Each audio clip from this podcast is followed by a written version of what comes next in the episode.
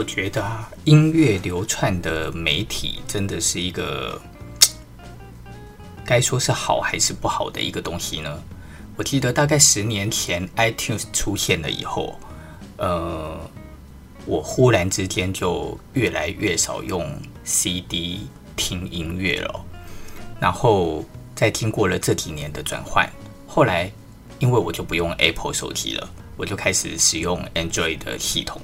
那在我使用 Android 系统之后，我就开始使用 KKBOX。那各位应该知道 KKBOX 的定的逻辑哦，它的逻辑就是你可以在它上面去搜寻所有的专题，然后将专题列入歌单里面，对不对？那所以我在 KKBOX 里的专题的歌单就有一千多张的专题。那这一千多张的的专题呢，几乎都是呃我从前就是在听音乐的时候。呃，买 CD 呀、收集 CD，我想应该很多人，呃，经历过 CD 这一个过程，都跟我一样，就是会有一个莫名的爱好。这个爱好就是每个礼拜你都会进到唱片行去，去挑选你所想要听的音乐的 CD。那当你在家里的 CD 在墙上越来越多，你就会越来越有一种满足感，满足感哦。呃，不管你的音乐的分类有多少种，从 Jazz、古典、发烧片，然后一直到电音啊，电音还分了很多的很多的形态，然后再到国语流行音乐、日本流行音乐等等的这些东西，全部都成为了一个记忆。你有的时候你会把这些 CD 一张一张拿出来翻，拿出来看，然后把里面的那些歌词本挑出来。细细的品味，你就会觉得哇，这张 CD 好有好有价值，好有概念哦。呃，你把这张 CD 放到了 CD 盒里，然后播放出音乐，你是会一首一首的去聆听，然后并且并且将这些歌曲几乎都旋律都已经背到滚瓜烂熟的程度了。你如果特别喜欢哪一张的专辑，你从心里就会对那张专辑有一种莫名的热爱。每一次你只要要出国去旅行，或者是你要到哪一个地方去出差，你带着你的 CD player，你就是会放上一两张或两三张你在那个时期最热爱的 CD。这些 CD 可能三张专辑只有三十首歌，可这三十首歌却是你那五六天的旅程里。最重要的音乐的回忆。OK，可是当流窜音乐开始出现了以后，这件事情它开始慢慢被打破了。KKBOX 的出现啊，让我们不知不觉会开始习惯不用 CD player，然后你就会开始可以在呃流窜的音乐的媒体上面去去去把你的 CD 加入你的歌单。呃，之前在利用 iTunes 的时候，iTunes 还可以买买音乐，对不对？就是你会利用 iTunes 去买 CD 的音乐。可是到了现在，谁还买音乐啊？因为所有的音乐都几乎已经成为了一种免费的资源了，所以你已经不会再认为你需要再去买音乐了，对不对？我觉得这个这个，当它当然它是一个闲聊，可是我觉得它的确是一个引起我们。在生活上巨大改变的一个听音乐的习惯的改变哦，我在最近才真正开始使用 Spotify。那么为什么会开始使用 Spotify？因为 Spotify 里面有一些是属于乐风的曲风的歌单，然后这些曲风的歌单，我觉得它它它并不是只是说哦轻快啊、呃、悠闲啊、呃、睡眠这样子的分类，它的分类方法。会让你觉得再更有趣一点，例如什么我的微醺夜啊，夏日夏日读书时啊，就是它会利用一种情境的状态来让你去听这个歌单里的音乐，而这个歌单里，它可能连续就是四五十首歌，那这四五十首歌，呃，是从各个不同的音乐专辑里所去抓取出来的音乐。所以你在听的过程里，其实你常常是不知道哪一首歌是谁唱的，哪一首歌是从哪一张专辑里出来的。OK，我觉得这就是一个最大的不同了。我常不常听那些歌单呢？我常常听，可是我却记不起里面任何一首歌是谁的。可是就像我刚刚所讲的，当我们在听 CD 的时候啊，你就会开始莫名的觉得，这 CD 里的每一首歌、每一首音乐，它在你成长的过程里，在你年轻谈恋爱的过程里，一直到了你现在，呃，已经成长到了像我这样子，已经是一个中年男子的状态，来回看我的过去，有很多的音乐，它都变成了我心目中无法忘怀的音乐。呃，可能是跟家人一起的，当然也也可能是跟女朋友一起的，对不对？好，这扯远了，我们再讲回来。我最近在使用 Spotify 的时候，我就发现，哎，我再也记不起哪一首歌是哪一张专辑的了。所以，当你听过了任何的音乐，这些音乐在你的心里其实就再也不重要了。听过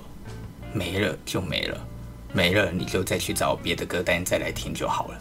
所以我突然有一种奇妙的失落感，然后我就想说，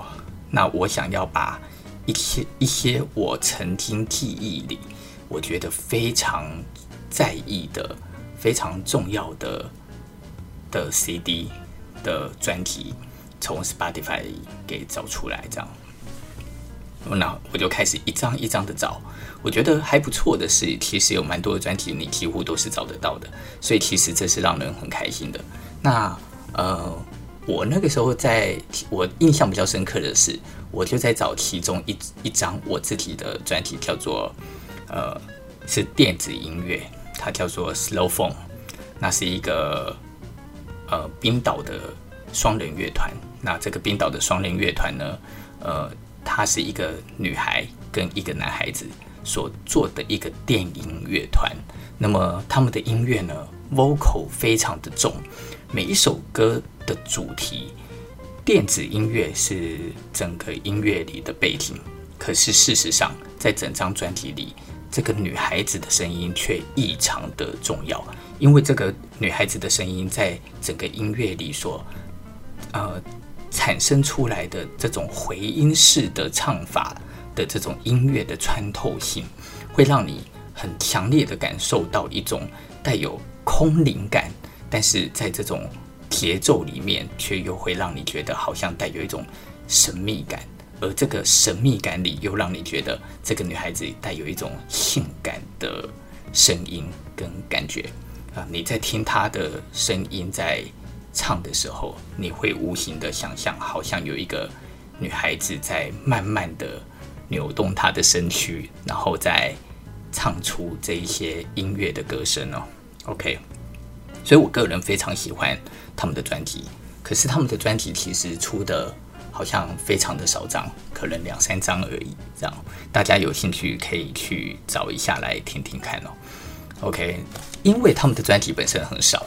所以我就在我就我就突然想到说，Spotify 里面不是有一个功能吗？这个功能就是你如果点选的这个音乐，它就会帮你把把跟这个音乐很类似的音乐全部都抓取出来，对不对？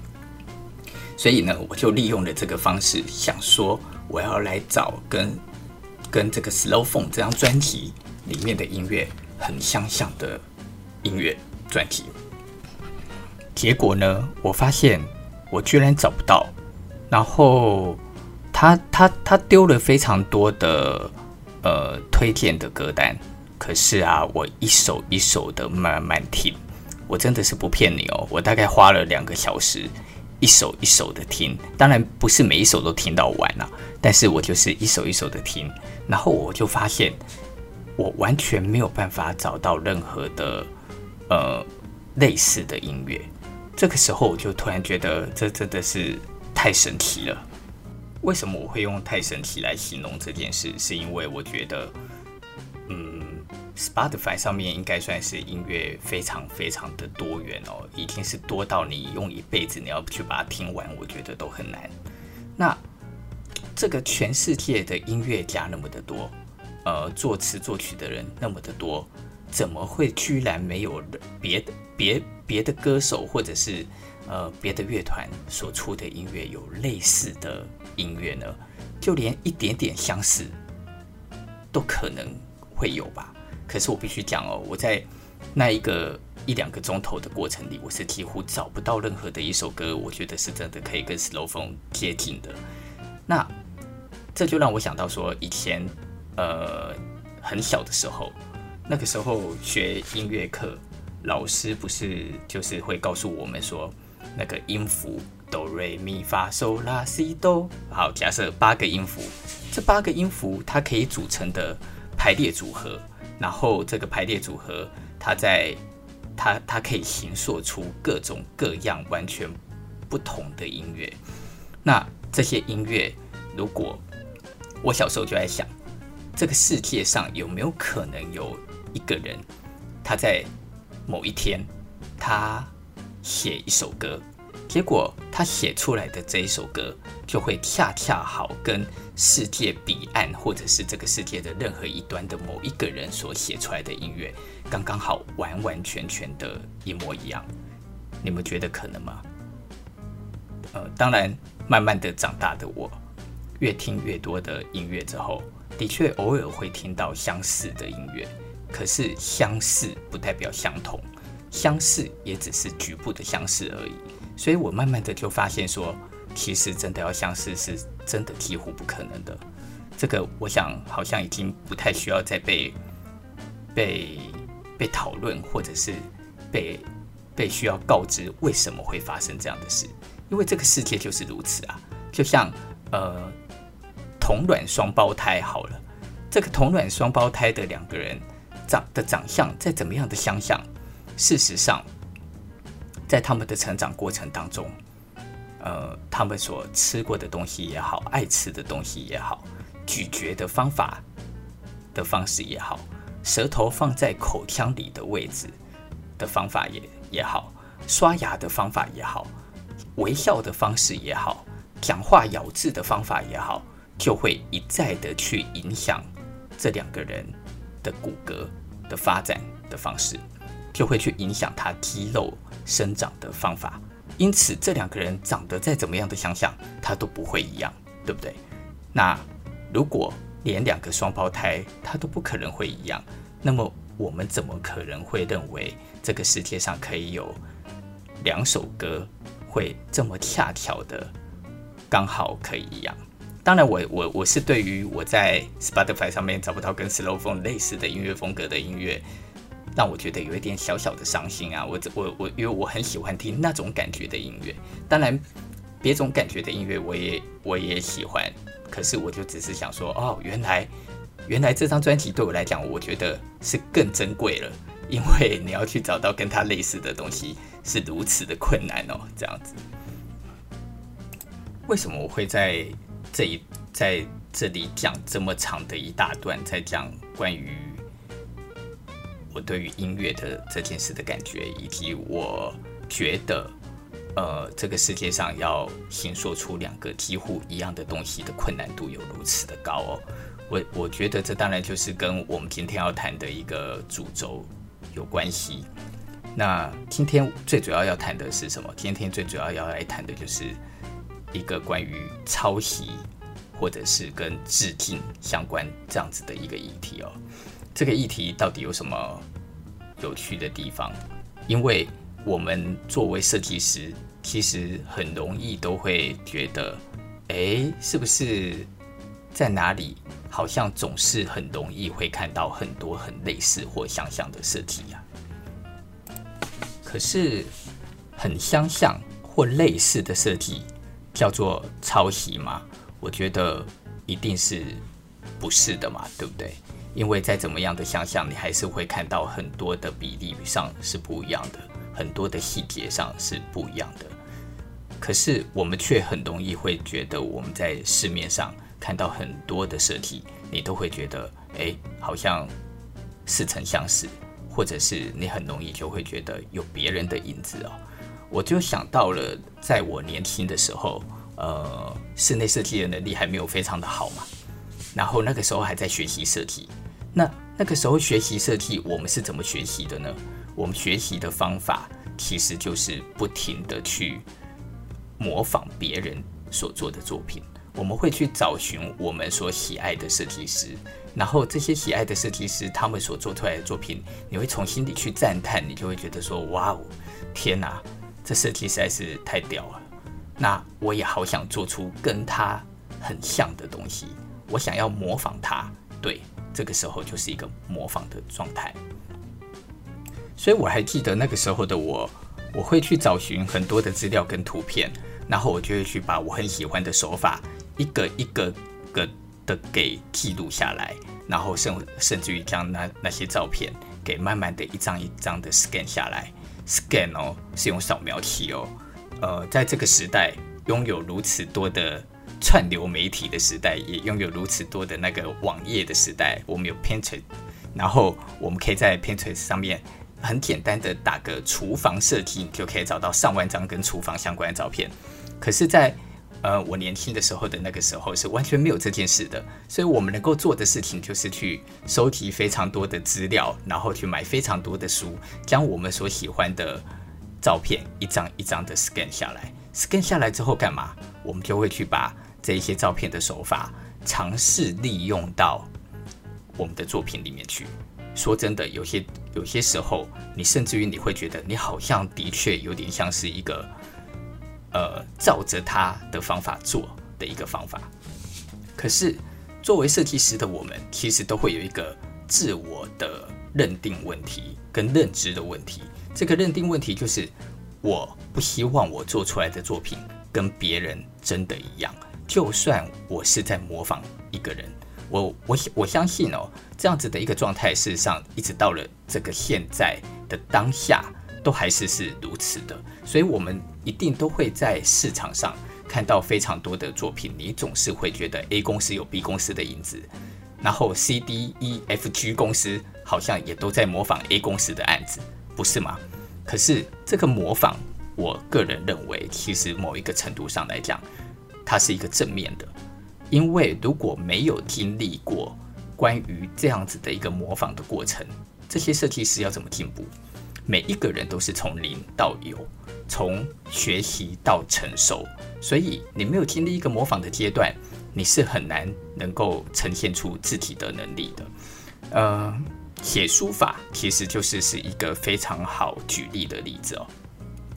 各位可能不知道写书法的书法家他们是怎么样练就出真正自己属于自己书法的能力哦。我来跟大家讲一下，因为我小时候。呃，是写书法的练，专门练习书法的，就是学校的所谓的书法队哦。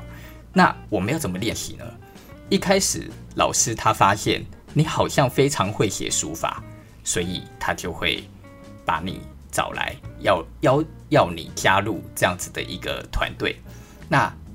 因为你只是好像很适合写，不代表你会写，所以当你开始写的时候。老师就会开始教你写，所以老师会开始要求你，他会给你很多的那个叫做什么临摹稿。那这些临摹稿就会有，例如颜真卿的，啊，例如欧阳修的，例如王羲之的。那你不要以为他给你颜真卿、欧阳修、王羲之，你一天就是写一个人的那就好了，不是这样的。你是必须要一个字一个字练，例如颜真卿。你你拿着颜真卿的书的的文稿，你就要开始模仿他的第一个字，而这个模仿他写他的第一个字，你是必须要开始照着写，就是学着他写。在书法的说法叫做临帖临摹，一开始是临摹，还不到临帖。你临摹的时候是一个字一个字练，你每一天，假设你写一个颜真卿的永字。哦，这个永，你就必须要一天写个上百次，甚或是三百次、四百次。那时候我们的稿纸都是一叠一叠的买，然后呢，你就要一个字一个字的练，一个字一个字的练，练同一个字。你一天写一两百个字给老师看，老师在上面画红圈的才是代表，诶，这个字还不错。你一直练，一直练，一直练，练到某一个程度的时候，你会突然发现，你写的那一个字就可以跟颜真卿所写出来的那个字有个五六分像，有五六分像，你就已经很开心了，因为你觉得天哪，我的字可以长得跟颜真卿有点像，紧接着你才会再继续练习下一个字。练书法就是这样练的。当你可以练到你的每一个字都跟颜真卿有点像的时候，你就可以自己写一整篇的的书法字。那一整篇书法字，假设是二三十个字，例如老师都会给你一首唐诗，然后你不能够再看颜真卿的稿了，所以你就会开始写。你写了这一个稿之后，写写写写写，写出来一看，哎天哪，你这个字就跟颜真卿的字有个五六分像，你就已经很成功了。为什么我会一直讲五六分像？因为颜真卿是什么咖？你怎么可能模仿他的字，模仿到能够像八九分像或十分像？那是不可能的嘛，对不对？所以你可以练到五六分像，其实一般人来讲，你都已经代表着你所写这个颜真卿的字已经很有一定的水准与能力了。紧接着，你才可以再往下一步去走，例如你就可以开始往欧阳修的字去练习。等到你练完了欧阳修的字，你才会再去练王羲之的字。你练完王羲的字，你可能王羲之的字，你可能会再去练别的书法家的字。你一个一个书法家的字，慢慢的临帖，慢慢的临帖，临帖到一定的程度，有一天你就会开始发现，你可以开始写得出属于自己的字的样子了。当然，我没有那么厉害啦。因为我就是一个半吊子的人，所以，呃，我练书法练到一定的程度，我就没有继续练了。但是，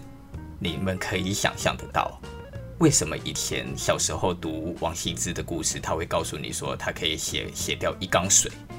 那我个人认为，这完全是没有在骗人的。因为你不练习能够写掉一缸子的水，你怎么可能能够练出这么好的字？这但是这里要讲的事情是。为什么我们会形容这些写书法的人所写这些字的过程叫做临摹与临帖，而不会说它叫做抄袭呢？因为这就是一个练习的过程。其实我觉得做设计也是一样的，你在成长的经历的过程，你在练习要成就过作品的过程，你一定会有你所喜欢的人的作品，你一定会有你欣赏的设计师的作品。因此，你就会去学习他的做法。当然，我觉得就像我前面所讲的，因为你会在意你这个作为设计师自身本身的一个定位以及价值，所以我们都会想办法不要让我们的模仿变成抄袭。我们一定都会在模仿的过程当中去改变我们的手法，来让这些手法更像于自己生活是能够跟。你所模仿的人的设计是还是有些许的不同的，它可能是利用材料的方法的不同，它可能是利用比例方法上面的不同。所以啊，有的时候在设计圈里面，你会很容易看到一些设计师的朋友们，他们可能很很一个不小心的，或或者是看到了别人的作品跟自己在比例上或者是感觉上配材料的方法很相像，他们就会很生气。哦，可能会贴在脸书上啊，可能会打发对方啊。嗯，其实我没有把这件事看得那么的严重。呃，当然，我并不是鼓励大家模仿到很像哦。有有些时候，我看到这些设计师朋友所贴出来的照片，我也是会从心里有一种感慨，觉得说：天哪，这也实在就是已经已经太像了。可能就已经模仿到七八分像了，可是这个模仿到七八分像到底有什么意义啊？事实上，我们的脑袋不是都是可以转的吗？我们事实上在学习别人的过程里，我们利用我们自身其余的一些能力再去转换一下，很自然而然的就可以让这件事成为一个别的事，不是吗？你如果今天只有五六分像或三十分像，可能别人就不会觉得这有什么大不了的。诶，大家所做的东西。其实都有点不同，不是吗？你去翻开室内设计的杂志，你就会发现，尤其在是，尤其在大概呃十年前到六七年前，你会发现台湾的室内设计杂志打开几乎都是同一个风格啊，几乎都是使用类似的木皮色，几乎都是使用类似的格局方式，几乎都是使用相同的材料板，可是。大家还不是一股脑的一起在得奖，然后分不出谁的作品是谁的作品。你把它摆在一起，你就还是会觉得天哪，这可能都是同一间公司。一拆开来，你会发现不，这是二十间公司。可是，这就是设计进程当中进步的一个过程哦。所以到了现在，你就会慢慢发现，现代的台湾的室内设计已经慢慢趋向于一个更成熟的阶段了。所以你就越发的难以在每个人的作品里面找到如此多的相似之处。当然不是说没有，但是其实你就会慢慢发现，有字体的特质的设计就越来越多了。我是非常的，我是非常的乐观的在看待这件事。所以我看到这几年台湾的室内设计的整个的发展。我觉得哇天哪，台湾的室内设计，就我看来，根本就已经是，根本就已经是在全世界的水平里面算是高端的了。那么，什么叫做抄袭啊？对我来说，我的看法是，如果你今天所做出来的这个设计，它的本身跟另外一件作品，它的相似度。几乎高达了百分之八九十以上。那某个程度上来讲，我的确从我个人，我就会觉得那就是抄袭啦。你将两张的照片摆在一起，你发现比例几乎相同，使用材料的方法几乎类似，然后可能你就会觉得百分之八九十，这每每连每一个的收边，你都会觉得很相像。那这个不叫抄袭，这叫做什么？对不对？所以，呃，我觉得抄袭它的这件事情，其实它就是一个可以被定义出来的。呃，在前几年不是有一个非常有名的建筑案吗？就是永安渔港海螺馆的建筑案。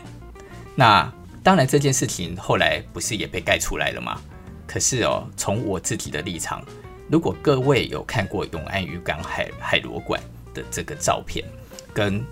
呃那一个东伦敦的那一个学生他所做出来的那一个学生作品的 IG 上的照片，大家真的可以去比较一下。我觉得这个的相似度就是百分之八九十以上。OK，好，也许这位建筑师我不认识他哈。但是，也许这位建筑师他可以抗议嘛？他可以去告诉大家说什么？呃，我所做的设计就是与他不同，因为我是有概念的。OK，也许你就那么的神奇，你就是这么恰巧的，像是我刚刚在讲的，这个世界会有两两首歌凑巧刚好写出几乎一样吗？我是不相信啦。好，他那么的神秘，那么的神奇，他刚好做到了。他真的就刚好做到了，所以他觉得他非常的愤慨。那可是那又怎么样？为什么他为了保住自己的名声，他不愿意去更改自己的设计呢？我说实在的，今天如果我是后者，我是后座的那一个人，之前刚有一个人做了一个作品，我是后座的。我凑巧做出了一个跟他相似度几乎百分之九十九或九十一样的作品。我第一个是我心里会有万分的压抑，我可能会从心里心里想说：天哪，怎么会那么巧？怎么我做出来的创作凑巧有人做出来了？妈的，我的心里一定是非常的不舒服的，因为我会觉得我那么努力的想设计，怎么会凑巧刚好有人做出来了呢？可是。我的另外一个念头就会是，那也没办法啊，人家就是比我还早做出来啊，人家比我还早做出来，那我还要拿我的这个作品硬要去发表吗？说实在的哦，我不会耶，我宁可打掉我的设计全部重来，我也不愿意拿出一个跟别人一样的作品，然后出去告诉人家说这就是我做的，因为我觉得这是一个人的格调。如果我可以相信我自己的能力，那么就算我不拿出这个作品，我重做，那又怎么样呢？不是吗？所以我自己觉得有点可惜呀。所谓的可惜，就是我不去评，我没有办法去评论它是否真的是那么凑巧的做出跟别人几乎百分之八九十类似的设计。可是就我看来，就是百分之八九十类似的设计。那可是我认为，事实上它的处理的方法应该是可以更好的。有些人就会说：“诶，那么如果说……”它是对于某一个设计是叫做致敬呢？这个也是很多人常常在提的一个说法，对不对？什么叫做致敬？诶，可是我觉得我们先来讲，我们常常会在很多的电影里，或者是我们会在很多的商品里去看到某一些东西是对于某一个品牌有它致敬的表表现哦。或者是我们也会看到某一个电影，它利用了某另外一个电影的创意，可是它将它改编，然后把这个东西改编之后，成为了一个新的东西。呃，我们应该印象最深刻的就是以前的所所谓的原本是一个恐怖片，就是《惊声尖叫》，对不对？但是后来你看，是不是有另外一个编剧把《惊声尖叫》里面的所有的元素都套用了起来之后？改编成为了另外一个喜剧，叫做《惊声尖笑》，然后你会觉得它是两个一样的电影吗？完全不会，因为虽然它引用了《惊声尖叫》里的所有的元素，可是你却不会觉得它是同样的电影，因为一个就是为了让你恐怖，另外一个就是为了拿来搞笑啊。所以不管它所使用的元素是如何，你可以说它在揶揄那个电影也好。可是你也可以说他在向这个电影致敬也好，都 OK 的。可是我们提就是可以认定这两个创作是一个完全不相同的创作，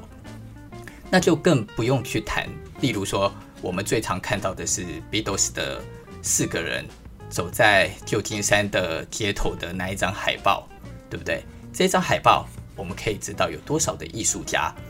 多少的摄影师。多少的电影，多少的媒体界都在引用这一张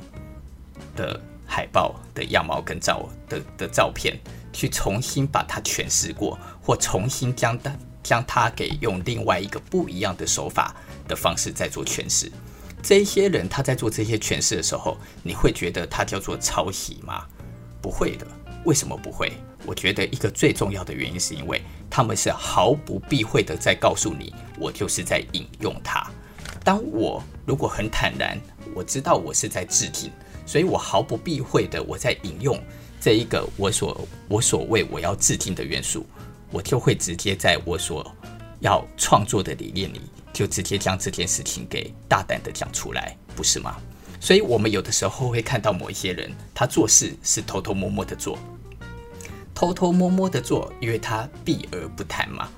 避而不谈的的过程里面，当他被抓到，他就说：“哦，不不不，我这个叫做致敬。”说真的，我觉得这叫做狗屁。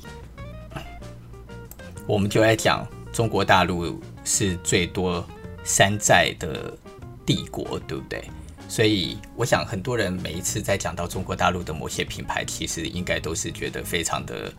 嗤之以鼻，甚或是会从心里觉得：天哪，怎么会发生那么、这么、这么不可能发生的事？如果是在别的国家，这样子的事情是绝对会觉得自己丢脸丢到家。可是这些所有的事情发生在中国大陆的时候，却好像变成了一个非常合理。我们大家有的时候甚至于就笑一笑就过去了。例如说，大家都知道 Michael Jordan 的牌子，然后到了到了中国大陆就被中国的商人直接把它仿冒成为乔丹，然后去出了很多类似 Michael Jordan 他们所出的 Jordan 这个品牌所出的鞋子的样貌的鞋，然后用了很相像的品牌。的 logo，然后再去呃自己的国家的法院去告原本的这个正牌，那你要怎么说呢？你你你要你你你要说他在致敬 Jordan 这个品牌吗？当然不是，他就是摆明的山寨嘛。他山寨了之后，他让你可能无法很清楚的去判断出这个到底是进口的还是中国的。但是当他先打赢了这个官司之后，他就告诉你说：“不，我就是中国的，怎么样？对不对？”呃，另外一个更有名的案子，当然就是无印良品了。我们都知道，日本的无印良品在中国的无印良品在中国去打法律战，日本的无印良品在中国还败诉，对不对？那日本的无印良品怎么会在中国败诉呢？那当然，这个就可能跟中国的法律机制以及中国的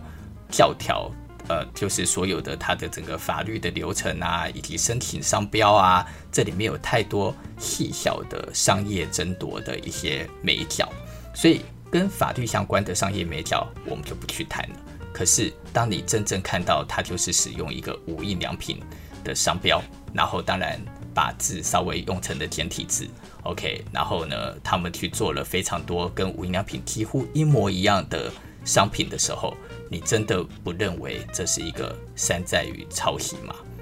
这个当然就是我们是会从心里就会有一把尺的，所以不管他是不是赢了，他在我的心里来看，他还是输了。可是有另外一个品牌。他也做了一个很像的事，而且还进军到了台湾，也就是有一个品牌叫做什么优德良品，对不对？很多人那个时候我在中国大陆第一次逛优德良品的时候，我身边的朋友就在讲说：“你看优德良品就是在模仿无印良品，这样。”那我一开始单看 logo 的时候，我就心里在想说：“哎，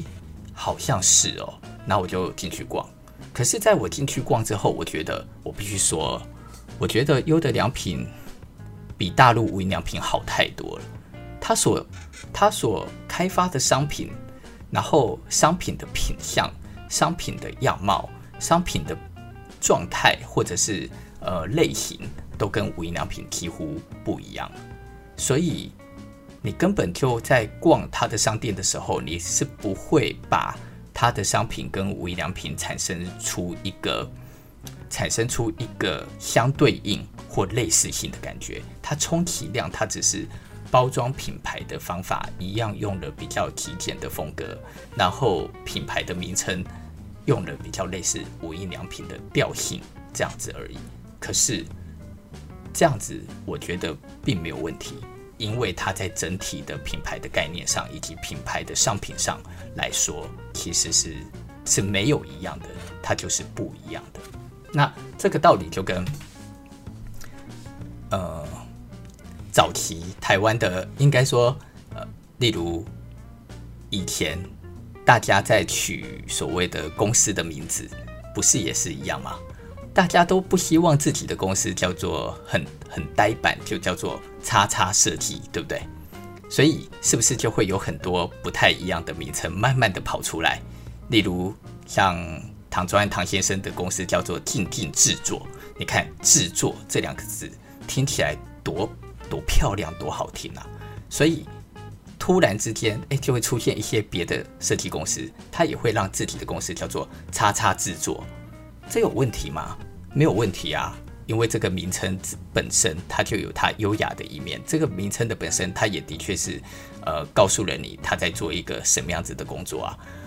可是，哎，这这也跟公务所一样啊。你叫做叉叉公务所，难道别人就不能叫做公务所吗？因为不管你是叫做公务所也好，还是你是叫做制作也好，还是你是叫做设计也好，这个的名称本身就是在告诉你。我所做的这个工作，它本身的一个意义以及品相的含义是落在一个什么样子的规范里的。今天如果 有一间公司，它叫做就是叫做静静制作，另外一间公司也直接叫做静静制作，两间都叫做都是室内设计公司，还打对台，然后连做的设计都一模一样，那天哪，那那一个后者后面才成立的那间公司的那一那一间公司，那就真的应该打屁股了。对不对？我在查跟抄袭、跟致敬相关的一些简单的资料的时候，我就凑巧看到了一个网络上的文章，然后那个文章的作者叫做十七公分，嗯，这个名字实在是太可爱了。那他，我觉得他写了一些东西，其实是可以让呃更多的人可以用很容易的方法就可以去分辨什么叫做抄袭啊、跟风啊，或者是致敬啊。我来讲给大家听。他说他用一个炒饭来来来诠释这些东西。他说如果有一个大厨，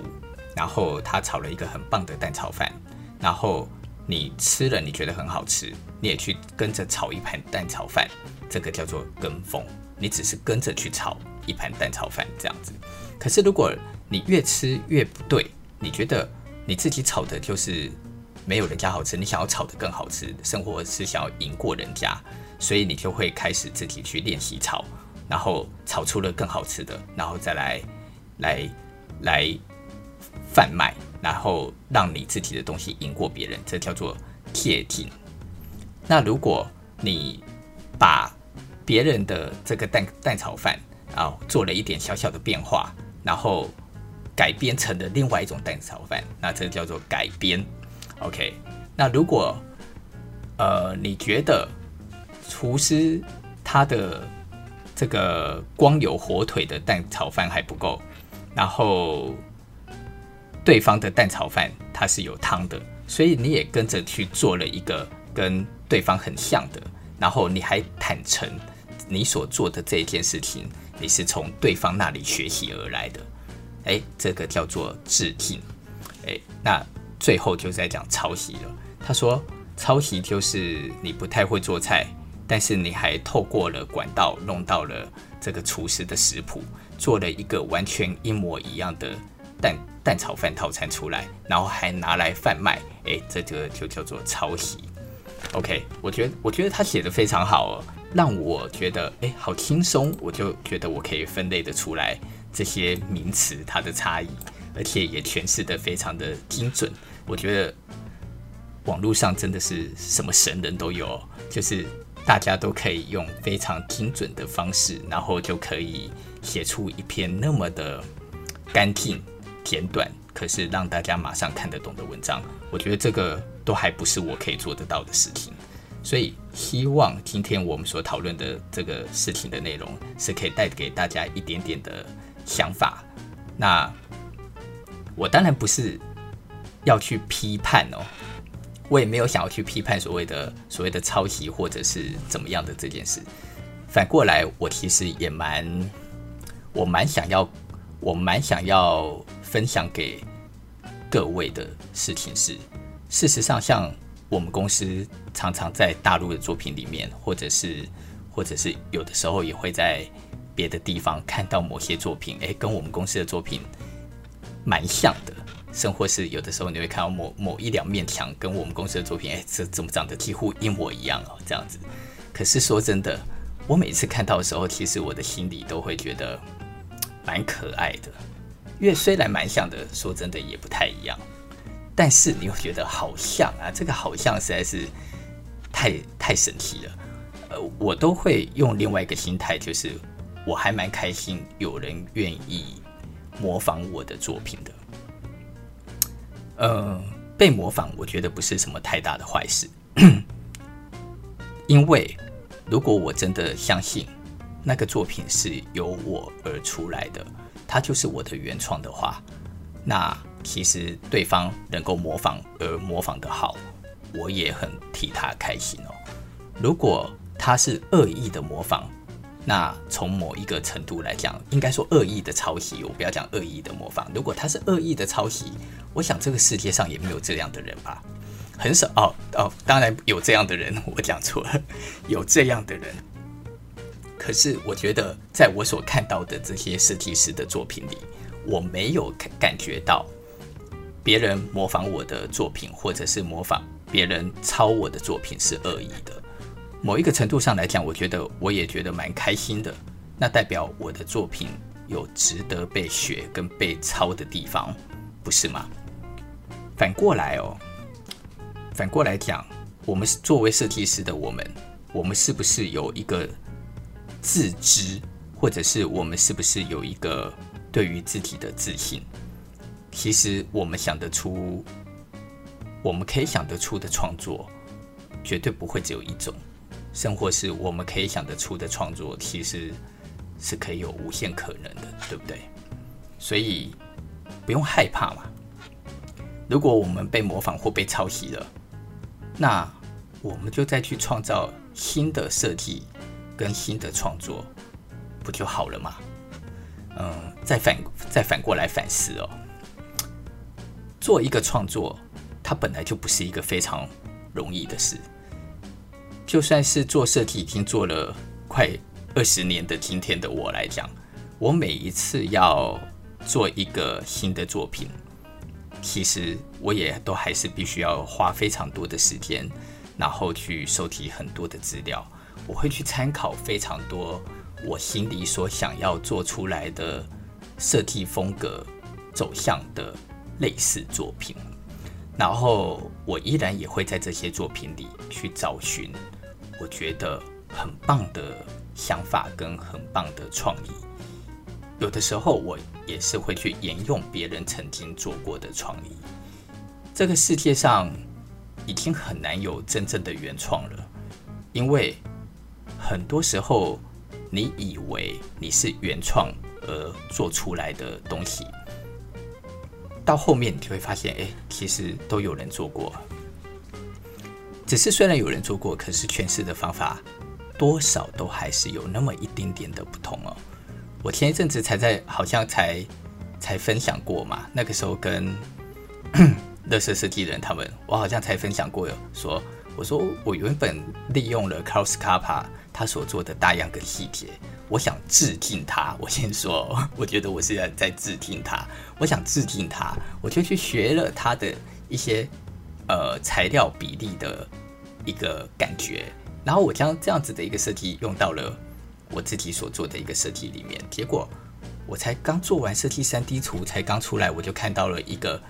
前辈的设计，哇，所用的符符号跟设计的某些的语汇，跟我几乎如出一辙！而且某个程度上来讲，他可能做得比我还更好。其实我那个时候心中真的是一惊的，我心里就在想说：天哪，糟糕，又被人家先做了。可是不管是他先做还是我先做，先做的都是 Carlos Carpa。不是吗？所以，我们该怎么样讨论这件事呢？我觉得，公道自在人心。然后，我们愿意相信自己可以做出属于自己的原创，